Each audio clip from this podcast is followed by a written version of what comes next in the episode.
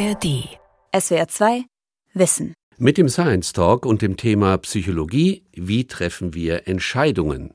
Welchen Film schaue ich heute Abend? Was esse ich? Nehme ich diesen Job an oder nicht? Täglich müssen wir Entscheidungen treffen und das tun wir oft unbewusst. Die psychologische Forschung versucht herauszufinden, welche Faktoren uns bei Entscheidungen beeinflussen. Darüber hat meine Kollegin Julia Nestlen mit Franziska Brentle gesprochen vom Max-Planck-Institut für biologische Kybernetik in Tübingen. Sie schauen sich ja Probleme an, Handlungen von Menschen. Was für Probleme oder Problemstellungen im Alltag interessieren Sie da vor allem? Also uns interessiert vor allem, wie Menschen Entscheidungen treffen. Mhm. Ähm, ganz einfaches Beispiel. Abends, man möchte irgendwo Essen bestellen oder vielleicht noch besser, man möchte in ein Restaurant gehen. Mhm. Und man kennt so die Restaurants in der Stadt und man hat so sein Lieblingsrestaurant, aber es wurde ein neues Restaurant aufgemacht. Und jetzt ist die Frage, hm, nehme ich das alte Restaurant, von dem weiß ich, dass es gut ist, oder gehe ich in das neue Restaurant, das sogar vielleicht besser sein könnte? Und das ist jetzt ein einfaches Beispiel dafür, aber solche Entscheidungen im Alltag interessieren uns. Warum ist es dann sinnvoll, die genau zu verstehen und auch zu modellieren? Genau, also das Spannende, wenn man es modelliert, ist, dass man auch wirklich dann genaue Vorhersagen treffen kann und es viel besser verstehen kann, als wenn man wirklich nur so ein man nennt es verbales Modell oder so hat. Das heißt, wenn man einfach nur beschreibt, so, okay, hm, wenn dieses Restaurant zum Beispiel ähnlich ist zu dem alten, dann gehe ich dahin. Das weiß man nicht genau, was das bedeutet. Und wenn wir wirklich Formeln nehmen und eben ein mathematisches Modell oder auch ein algorithmisches Modell, wir verwenden auch oft Methoden des maschinellen Lernens dafür. Wenn wir solche Modelle bilden, dann können wir viel besser Verhalten definieren und auch vorhersagen. Hat es dann auch wieder Rückwirkungen, was Sie herausfinden, auf maschinelles Lernen und Verbesserung da vielleicht? Die Idee ist schon, dass wir uns anschauen, wie Menschen eben verschiedene Entscheidungen treffen, welches Verhalten sie an den Tag legen. Und hoffentlich können wir dann, wenn wir das genauer modellieren, mit maschinellem Lernen auch maschinelles Lernen wiederum inspirieren. Mhm. Ähm, wir haben zum Beispiel ein Modell, in dem wir uns anschauen, oder ein Projekt, in dem wir uns anschauen, wie Kinder explorieren, mhm. also wie sie sozusagen ihre Umgebung erkunden. Und darin sind Kinder ja wahnsinnig gut. Also wir wissen ja, Kinder über Zeit hinweg werden irgendwie zu intelligenten Erwachsenen. Mhm. Und wenn wir das irgendwie einfangen können, also verstehen mit Hilfe eines Algorithmus oder so, mhm. wie genau das vonstatten geht und diesen Algorithmus dann Maschinen mitgeben, mhm. dann vielleicht schaffen wir es auch irgendwie maschinelles Lernen damit ähm, zu verbessern. Und Kinder sind ja besonders gut dann auch Transferleistungen zu bringen. Also das meinen Sie, dass dann eine Maschine tatsächlich auch lernt, ihr Wissen auf verschiedenste Bereiche anzuwenden. Genau zum Beispiel. Mhm. Oder auch Kinder sind sehr gut, einfach in die Welt rauszugehen und mhm. einfach auszutesten, was sie noch nicht wissen. Mhm. Also einfach zum nächsten Lichtschalter zu gehen und mhm. zu gucken, was passiert, wenn ich da drauf drücke. Mhm. Und dadurch lernen sie auch. Und eben genau, wie entscheiden Kinder, was sie jetzt lernen wollen? Wie entscheiden Kinder, mit was sie jetzt interagieren werden als nächstes? Und die sind da eben sehr gut darin, so dass äh, sich den Sachen zu nähern, die nicht so einfach für sie sind, aber auch noch nicht zu schwierig für sie sind. Und mhm. vielleicht findet man eben heraus, wie das passiert und wie sie das machen und kann das dann auf Maschinen übertragen, damit die eben wissen, mit was sollte ich jetzt idealerweise interagieren, um weiter zu lernen. Schauen wir uns doch mal die Entscheidungen an. Was kann denn ähm, Ihrer Meinung nach dann eine Entscheidung motivieren, dass ich sie so treffe oder so treffe? Also da gibt es zum einen externe Faktoren und zum anderen intrinsische Faktoren. Also ein externer Faktor wäre, okay, ich ähm, wähle eine Option, weil sie mir mehr Geld bringt. Mhm. So, das ist ganz klassischer externer Faktor. Und dann gibt es intrinsische Faktoren, die sind mehr subjektiv.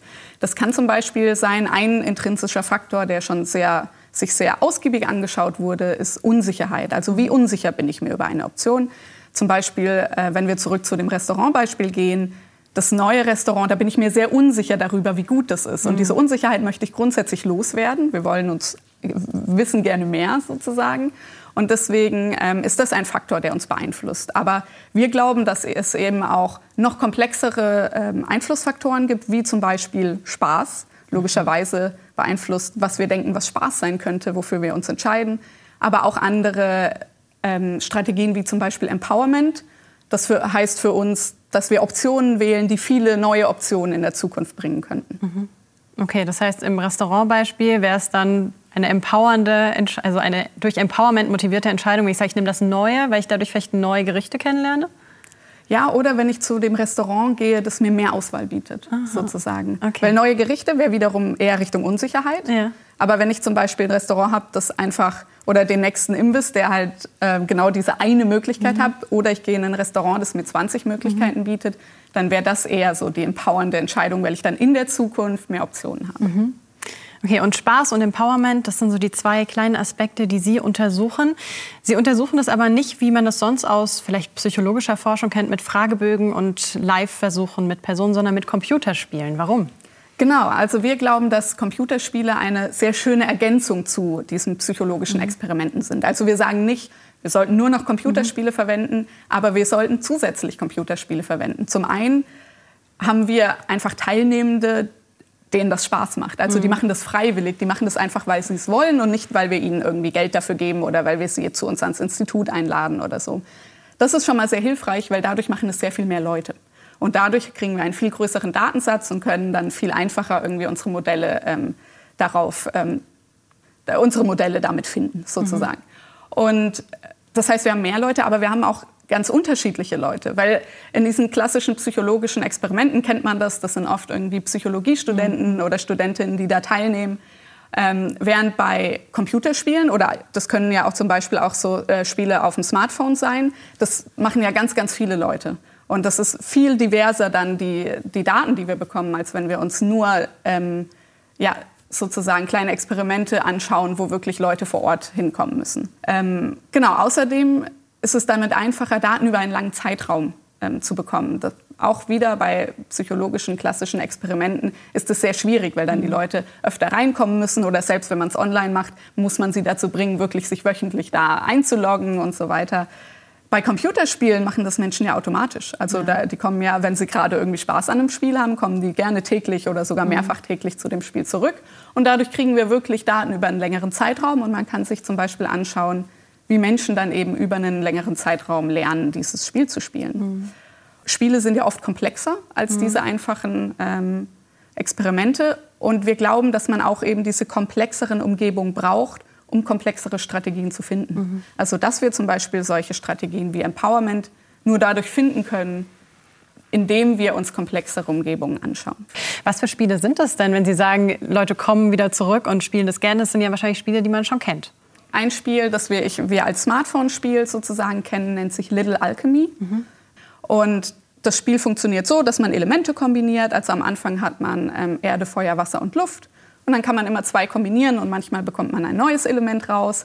Und dadurch kriegt man mehr und mehr Elemente und kann mehr und mehr kombinieren und mhm. bis hin zu irgendwie Dinosauriern oder so. Mhm. Und genau, da haben wir wirklich Daten von, ich glaube, 30.000 Leuten, die dieses Spiel gespielt haben mhm. Und mehrere äh, Millionen wirklich Entscheidungen in diesem Spiel mhm. getroffen haben. Und das ist für uns natürlich eine Goldgrube. Und was untersuchen Sie jetzt mit zum Beispiel diesem Little Alchemy Spiel? Ähm, mit diesem Little Alchemy-Spiel untersuchen wir eben Empowerment, weil mhm. wir glauben, dass Menschen nicht nur Entscheidungen treffen basierend auf Unsicherheit, also welches Element habe ich noch nicht oft verwendet, mhm. auch nicht nur ein, darauf, dass sie irgendein Element rausbekommen, sondern wir glauben, sie wollen Elemente rausbekommen, die sie dann noch mal ganz oft kombinieren können und mit denen sie viel viel mehr Elemente dann noch mal kreieren können. Das heißt, sie wählen diese Option, die ihnen viele Optionen in der Zukunft bringen kann. Und das ist eben das, was wir Empowerment nennen. Und wir haben uns eben diesen riesigen Datensatz angeguckt und haben genau das gefunden. Ist das dann eine Bauchgefühlentscheidung, was für ein Element mir mehr bringt in Zukunft? Mhm. Also das glauben wir schon, dass Menschen eben eine Art Intuition haben, was könnte denn ein empowering Element sein? Also dass sie sozusagen, wenn man mal überlegt, okay, wenn ich jetzt ähm, das Beispiel nehme Mensch. Mhm. Mensch ist ein, in dem Spiel ein sehr empowering Element und das ist auch relativ, finde ich, intuitiv, weil das kann man mit ganz vielen Sachen kombinieren und dann könnte man zum Beispiel verschiedene Berufe kreieren oder mhm. so. Während wir, wenn wir zum Beispiel Toastbrot nehmen oder so, da ist mhm. relativ klar, okay, das ist womit kann ich das noch kombinieren, um tolle Sachen zu kreieren. Mhm.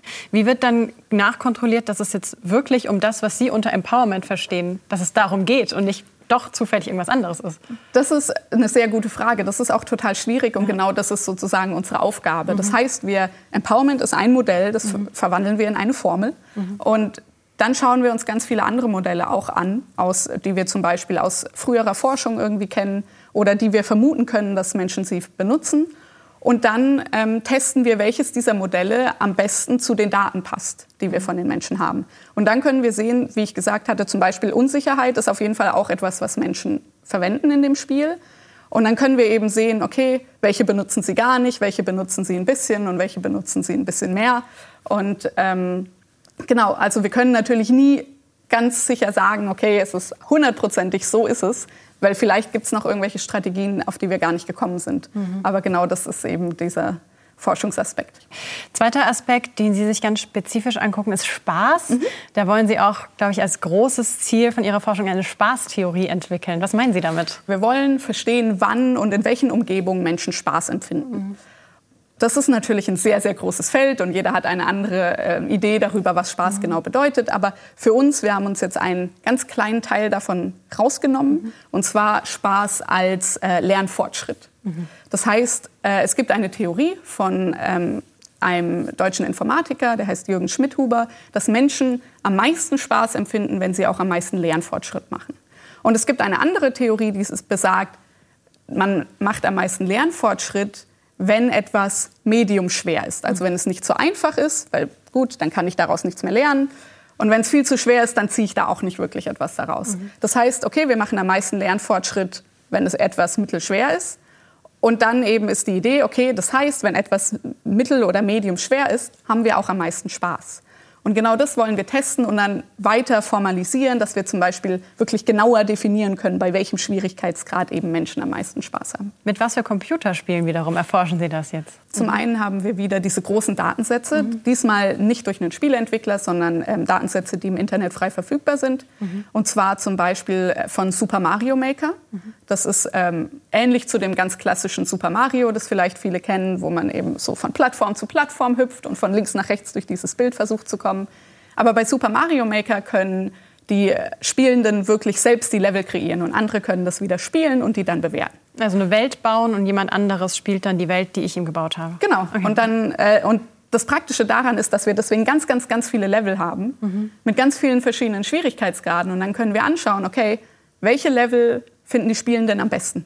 Und wie finden Sie raus, welchen Schwierigkeitsgrad ein Level hat, wie das mhm. einzuordnen ist? Das kommt immer darauf an, auf den Datensatz. In ja. dem Fall ist es wirklich, wir haben die Daten, wie viele Menschen haben es versucht und wie mhm. viele haben es geschafft. Und dadurch können wir dann ganz einfach berechnen, wenn es ganz wenige von dem, also allem im Prozentsatz nur geschafft haben, mhm. ist es wohl ein sehr schweres Level. Und wenn es alle schaffen, ist es wohl sehr einfach. Und wo kommt jetzt der Spaß rein, dass Sie sagen, das war jetzt ein spaßiges Level und mhm. das nicht?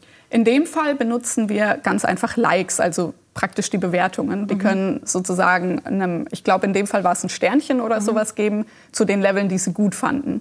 Und wir glauben, dass das eine ganz gute Approximation dazu ist, dass sie dieses Level auch spaßig fanden.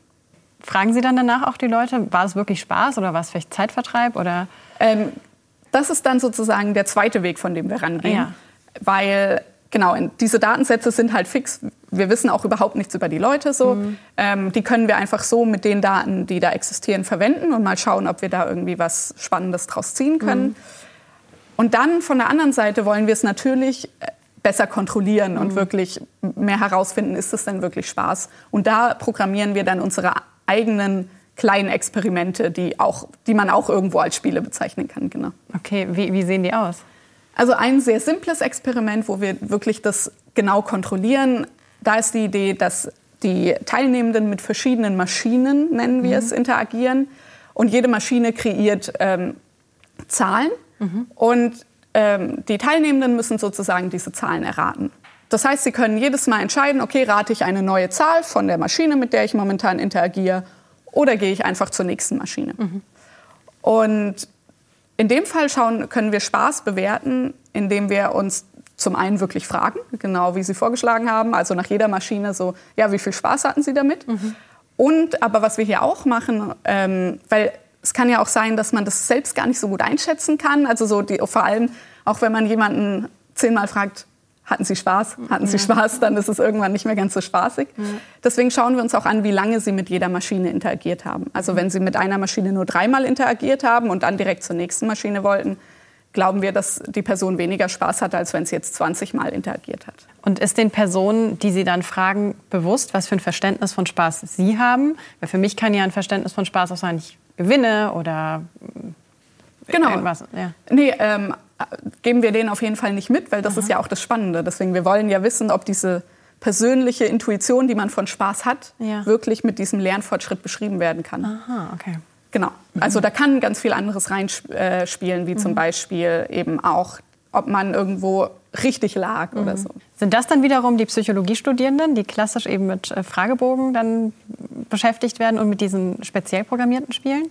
In dem Fall tatsächlich nicht, weil ähm, wir da eine Online-Plattform benutzen, was uns mhm. auch sehr hilft. Da gibt es mehrere, zum Beispiel eine heißt Amazon Mechanical Turk, eine andere, die wir viel benutzen, heißt Prolific. Mhm. Und da ist die Idee, dass man wirklich psychologische Experimente hochladen kann. Und Leute können sich einloggen und diese dann durchführen. Und dadurch müssen die gar nicht irgendwo hinkommen. Dadurch haben wir auch wieder ein diverseres Set an mhm. Teilnehmenden. Das ist ganz praktisch. Und wir können unsere Daten natürlich schneller sammeln. Und da gibt es Leute, die einfach auf der Welt freiwillig irgendwelche Forschungsspiele machen sozusagen? Genau, also sie werden auf jeden Fall bezahlt. Das mhm. heißt ähm, ein extrinsischer Motivator. Genau, deswegen das ist auch deswegen das ist dann wieder so okay, wie viel haben die das wirklich gemacht, weil sie das gerade machen wollten? Ja. Wie viel ging es gerade darum, dass sie mhm. irgendwie schnell durchkommen, um mhm. schnell das Geld zu bekommen? Mhm. Deswegen, da, deswegen ist es, wie gesagt, bei Spielen wo man eben die Teilnehmenden nicht bezahlen muss, sehr viel einfacher Spaß zu erforschen, mhm. weil sie ja das wirklich aus Spaß machen.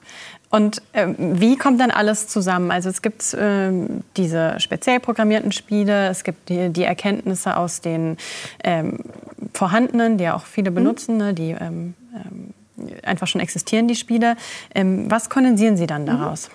Also wir hatten ja diese Spiele, wo wir sehen konnten, verschiedene Level haben verschiedene Schwierigkeitsgrade. Und in unseren kleinen Experimenten ist das auch so der Fall. Also mhm. diese verschiedenen Maschinen, von denen ich geredet habe. Bei manchen ist es sehr einfach, diese Zahl zu erraten, weil sie zum Beispiel immer nur sagt 47, 47 und so weiter. Dann gibt es auch Maschinen, bei denen dann die Zahl irgendwie zwischen 10 und 15 immer wieder generiert wird. Da ist es ein bisschen schwieriger und dann manche zwischen 0 und 100. Und da ist es eigentlich fast unmöglich, dann in der nächsten Runde die richtige Zahl zu erraten. Das heißt, auch da können wir uns anschauen, wie viel interagieren die mit diesen verschiedenen Schwierigkeitsgraden oder wie bewerten die. Und dann, was wir praktisch am Ende sehen wollen, ist, hatten die am meisten Spaß mit einem mittleren Schwierigkeitsgrad, sowohl in diesen originalen Spielen als auch in diesen selbst programmierten Spielen. Und genau das ist das, was wir gesehen haben. Und das Ganze können wir dann wieder in ein genaueres Modell packen und haben dann praktisch eine Formel dafür. Und was wir da auch gesehen haben, was dann noch mal einen Schritt weiter geht, was natürlich auch einen Einfluss darauf hat, ist, welche Fähigkeit hatten die vorher. Mhm. Weil das beeinflusst ja, wie schwierig sie es subjektiv finden. Oder nicht nur, was sie für eine Fähigkeit hatten, weil ich meine, in unserem Nummernratenspiel braucht man keine Fähigkeit, aber wie sie zum Beispiel erwartet haben, wie schwierig es sein würde. Mhm. Weil wenn sie eine, eine Erwartung haben, dass es relativ schwierig ist und dann ist es was Einfacheres, dann ist es für die viel zu einfach. Aber wenn es irgendwie sie erwartet haben, dass es einfach ist und es ist dann auch einfach, dass das dann viel besser passt. Und das wollen wir jetzt uns dann in einem nächsten Experiment sozusagen angucken, also wie dieses vorherige Wissen oder die Fähigkeit, je nachdem, was für ein Experiment wir machen, wie das dann auch den Spaß beeinflusst. Was sind denn zusammengefasst so die Spaßfaktoren, mhm. dass etwas als spaßig empfunden wird, was Sie bisher herausgefunden haben? Also wie gesagt, wir haben uns hauptsächlich Lernfortschritt mhm. angeguckt, das heißt der Schwierigkeitsgrad, dann wiederum die vorherige Fähigkeit oder das Vorwissen. Aber was wir auch schon in einem ähm, Experiment gesehen haben, ist natürlich, ob man gewinnt oder nicht. Mhm. Also wirklich dieser extrinsische Faktor, das kann eben sein, dass man irgendwie Geld gewinnt, dass man einfach nur in einem Computerspiel auch Punkte bekommt, mhm. kann auch extrinsisch sein. Das zusammen mit dem an, also beides beeinflusst auf jeden Fall den Spaßfaktor. Mhm. Und dann gibt es noch ganz, ganz viele Sachen, die wir uns alle noch nicht angeguckt haben. Was zum Beispiel? Äh, zum Beispiel ähm, kann es ja auch Spaß sein, irgendwas zu perfektionieren. Also ich mhm. kann es fast so zu 99 Prozent mhm. und diese letzte 100 Prozent kann ja für jemanden auf jeden Fall Spaß sein, so das zu dem letzten mhm. perfekten Level zu bringen. Und das passt nicht ganz in unsere Theorie, weil da macht man ja gar nicht so viel Lernfortschritt mehr. Das, man würde ja viel mehr Lernfortschritt machen, wenn man zu einem anderen Level geht, wo man noch viel lernen kann. Und was natürlich auch komplett fehlt bei uns noch, ist der soziale Aspekt, der natürlich ganz stark auch Spaß beeinflusst. Aber der ist für uns gerade noch äh, sehr schwierig anzuschauen. Da müssten wir dann komplett neue Experimente machen. Und das könnte zum Beispiel etwas sein, was wir dann in der Zukunft machen.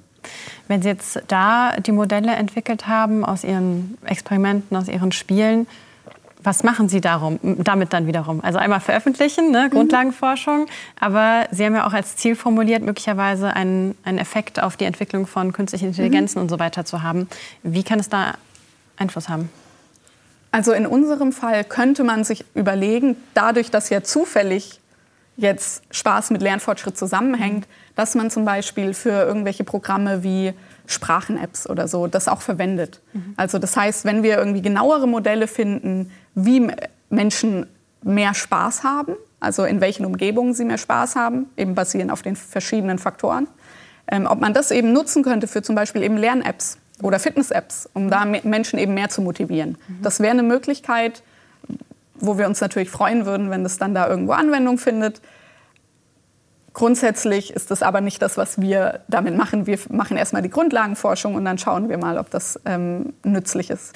Jetzt haben Sie auch gesagt, dass Sie teilweise die Entscheidungen und die Handlungen vorhersagen können. Mhm. Ähm, wie funktioniert das?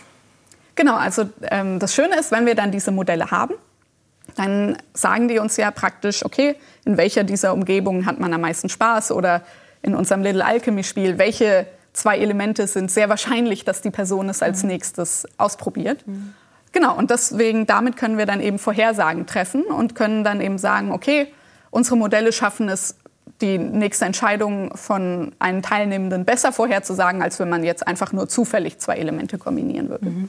Ist das dann immer sehr individuell oder sind so Ergebnisse auch generalisierbar, also auf mehrere Menschen übertragbar? Sowohl als auch. Also das kommt auch aufs Modell an. Zum Beispiel eben dieses, ähm, wenn wir uns dieses Little Alchemy Spiel angucken, dann wissen wir, okay, Menschen sind zum Beispiel eben, äh, bei, es ist grundsätzlich wahrscheinlicher, dass Menschen zwei Elemente kombinieren, die eben Empowerment, empowering sein könnten. Mhm. Also ein Element rausbringen, das viele kreieren könnte. Mensch. Ja. Zum Beispiel, mhm. genau. Grundsätzlich gibt es aber auch Modelle, wo man wirklich dann Variablen hat, die man für jeden ähm, Teilnehmenden einzeln anpasst. Und dann kann man zum Beispiel sehen, dass es bei manchen Experimenten so ist, dass eine Gruppe von Teilnehmenden diese eher so angeht mhm. und diese Strategie verwendet und eine andere Gruppe Teilnehmende eher so mhm. angeht. Und das ist auch ganz spannend. Gehen Sie da manchmal da rein und haben eine Annahme und merken, es war richtig? Ja, das ist natürlich der ähm, der beste Part, wenn ja. man sich denkt, ah, das, das könnte ja, hm, vielleicht machen Menschen das so, weil man denkt zum Beispiel, das Schöne ist in unserer Forschung, man kann ja auch so seine eigenen Intuitionen mit einfließen mhm. lassen, so was glaube ich, wie ich das eigentlich angehe. Und wenn man dann diese Theorie hat und man packt die in eine Formel und dann macht man Simulationen und dann testet man das mit ähm, Teilnehmenden und dann kriegt man raus, ah ja, genau so ist es. Das, natürlich, das ist natürlich schön, wenn das so funktioniert. Jetzt haben Sie gerade beschrieben, Sie haben ein Modell und können dann einzelne Faktoren vielleicht auf einzelne Teilnehmende anpassen. Wenn wir jetzt noch mal ganz an den Anfang gehen zu unserem Restaurantbeispiel, was, was möchte ich denn abends essen? Bedeutet das, dass wenn ich einmal verstanden habe, wie Menschen so Entscheidungen treffen und ich genug Daten von meinem Mitbewohner sammle, ich sein Verhalten vorhersagen könnte? Also in der Theorie zumindest besser vorhersagen, als jetzt, wenn man irgendwie zufällig ja. sagt. Ja, also schon, wenn man von einer Person viele Daten hätte, zum mhm. Beispiel, mhm. was eben, wo er gerne essen geht und so weiter mhm. und welche Faktoren diese Person ähm, stark beeinflussen, dann könnte man schon ein Modell sozusagen für diese eine Person in der Theorie trainieren und dann könnte man könnte das schon sein, dass die ganz zuverlässige Vorhersagen macht. Durch so Modellierung, dann sind wir Menschen in unseren Entscheidungen ja gar nicht so individuell, wie wir oft denken, oder? Naja, also kommt drauf an. Ich meine, zum Beispiel könnte man ja für den Mitbewohner ein Modell machen und ja. dann merkt man, ah, für die Mitbewohnerin klappt das überhaupt nicht. Ja. Und da bräuchte man dann ein anderes Modell, weil die mhm. eben andere Präferenzen hat in ihren Entscheidungen. Also mhm. ich würde, ich meine, diese Modelle sind ja immer in unserem Fall auch für ein bestimmtes Experiment. Mhm. Und in dem können wir dann sagen, okay, der Großteil der Menschen agiert in diesem Experiment so und so. Das heißt ja nicht, dass das dann jeder Mensch unbedingt ist und auch in anderen alle gleich agieren würden. So, also wir schauen uns ja immer nur so ganz kleine Ausschnitte aus der Welt an. Mhm. Dennoch ähm, scheint mir so, als wäre diese Forschung, wenn man diese Datensätze versteht, wenn man Modelle dafür hat, wie Menschen Entscheidungen treffen für ein Restaurant gegen eines, scheint mir wie ein sehr mächtiges Marketinginstrument, mhm. wenn man einmal weiß, okay, Menschen handeln so in meiner Stadt beispielsweise. Ähm, stellen die sich da auch so ethische Fragen bei der Forschung? Also, ja, wie ich gesagt hatte, grundsätzlich machen wir Grundlagenforschung. Mhm. Das heißt, persönlich machen wir das, weil wir neugierig sind und einfach wissen wollen, wie Menschen genau handeln. Natürlich versuchen wir Dinge herauszufinden, die hilfreich sind. Also wenn man jetzt zum Beispiel dieses Restaurantbeispiel genauer anguckt, äh, mein Forschungsgruppenleiter hat ähm, ein, ein Experiment gemacht, beziehungsweise einen Datensatz von einem ähm, Lieferservice von Deliveroo ausgewertet und hat zum Beispiel gesehen, okay, wenn ähm, die, die Personen, die bestellt haben, bei einem ähm, Restaurant bestellt haben, das als gesund abgespeichert war in dem mhm. System. Und das hat ihnen überhaupt nicht gefallen, das kann man ja an der Bewertung sehen. Dann gehen sie sehr schnell zurück zu irgendwas Ungesundem. Das war aber nicht der Fall, wenn dieses Gesunde irgendwie mit was, äh, mit zum Beispiel asiatisch ähm, gekoppelt war. Also zum Beispiel gesunde, aber ähm, internationale Gerichte.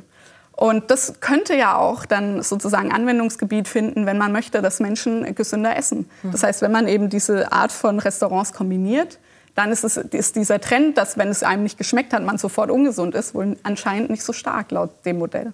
Gibt es da auch ganz äh, tatsächlich Zusammenarbeit dann mit äh, Industrie oder mit der Wirtschaft, die so mit so Fragestellungen auf Sie zukommen? Soweit ich weiß, ist es eher selten, dass wirklich die Industrie auf einen zukommt. Es gibt natürlich eigene Forschungsgruppen auch in der Industrie. Mhm. Ähm, und dann gibt es eben solche Zusammenarbeiten, wo eben wirklich man diese Datensätze bekommt. Das ist mhm. natürlich für uns ganz praktisch, mhm. eben wie zum Beispiel dieser Datensatz von diesem Lieferservice. Genau. Mhm. Was passiert denn mit den ganzen Erkenntnissen, die Sie in Ihrer Forschungsgruppe haben? Sie unterscheiden ja da, oder untersuchen ganz verschiedene Aspekte mhm. der Handlung. Ähm, was passiert damit ganz am Ende? Also tatsächlich, wie gesagt, dadurch, dass es Grundlagenforschung ist, ist für uns, sobald es veröffentlicht wird, erstmal der, der erste Schritt getan. Und dann ist für uns immer die Frage, okay, was erforschen wir als nächstes? Mhm. Was können wir darauf basieren, dass wir dann eben irgendwie der, wieder was Neues herausfinden können? Das ist ja alles, also dieses, ein Modell bilden ist sehr iterativ. Also man hat ein Modell, das funktioniert jetzt für irgendwas, dann testet man das in was Neuem und merkt, okay, hier funktioniert es gar nicht, warum mhm. ist das der Fall? Mhm. Oder vielleicht finde ich irgendwie eine Möglichkeit, dieses Modell ein bisschen zu verbessern. Mhm. Also geht es grundsätzlich eigentlich immer noch um, um noch mehr Erkenntnisgewinn. Kann man auch ähm, einem Algorithmus beibringen, was Spaß haben bedeutet und wie er Spaß hat dann?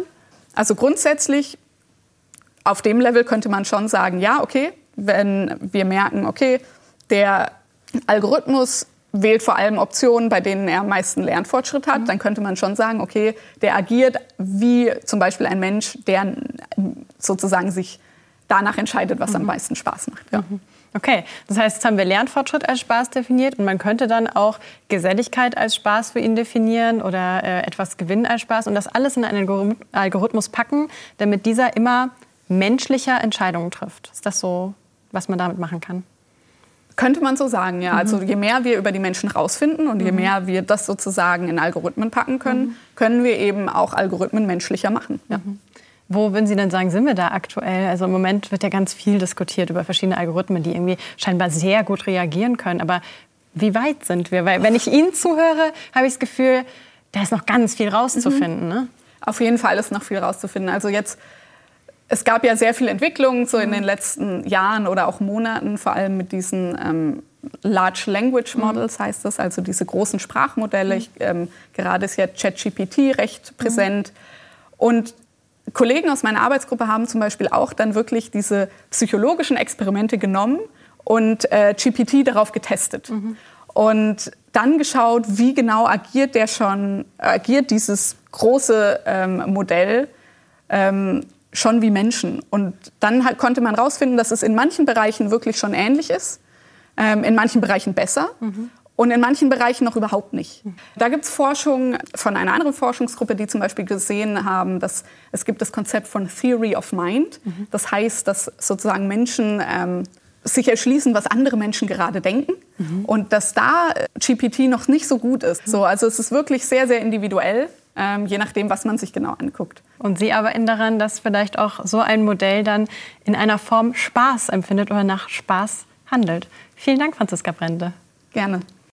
Das war SWR2 Wissen heute mit dem Science Talk und dem Thema Psychologie. Wie treffen wir Entscheidungen?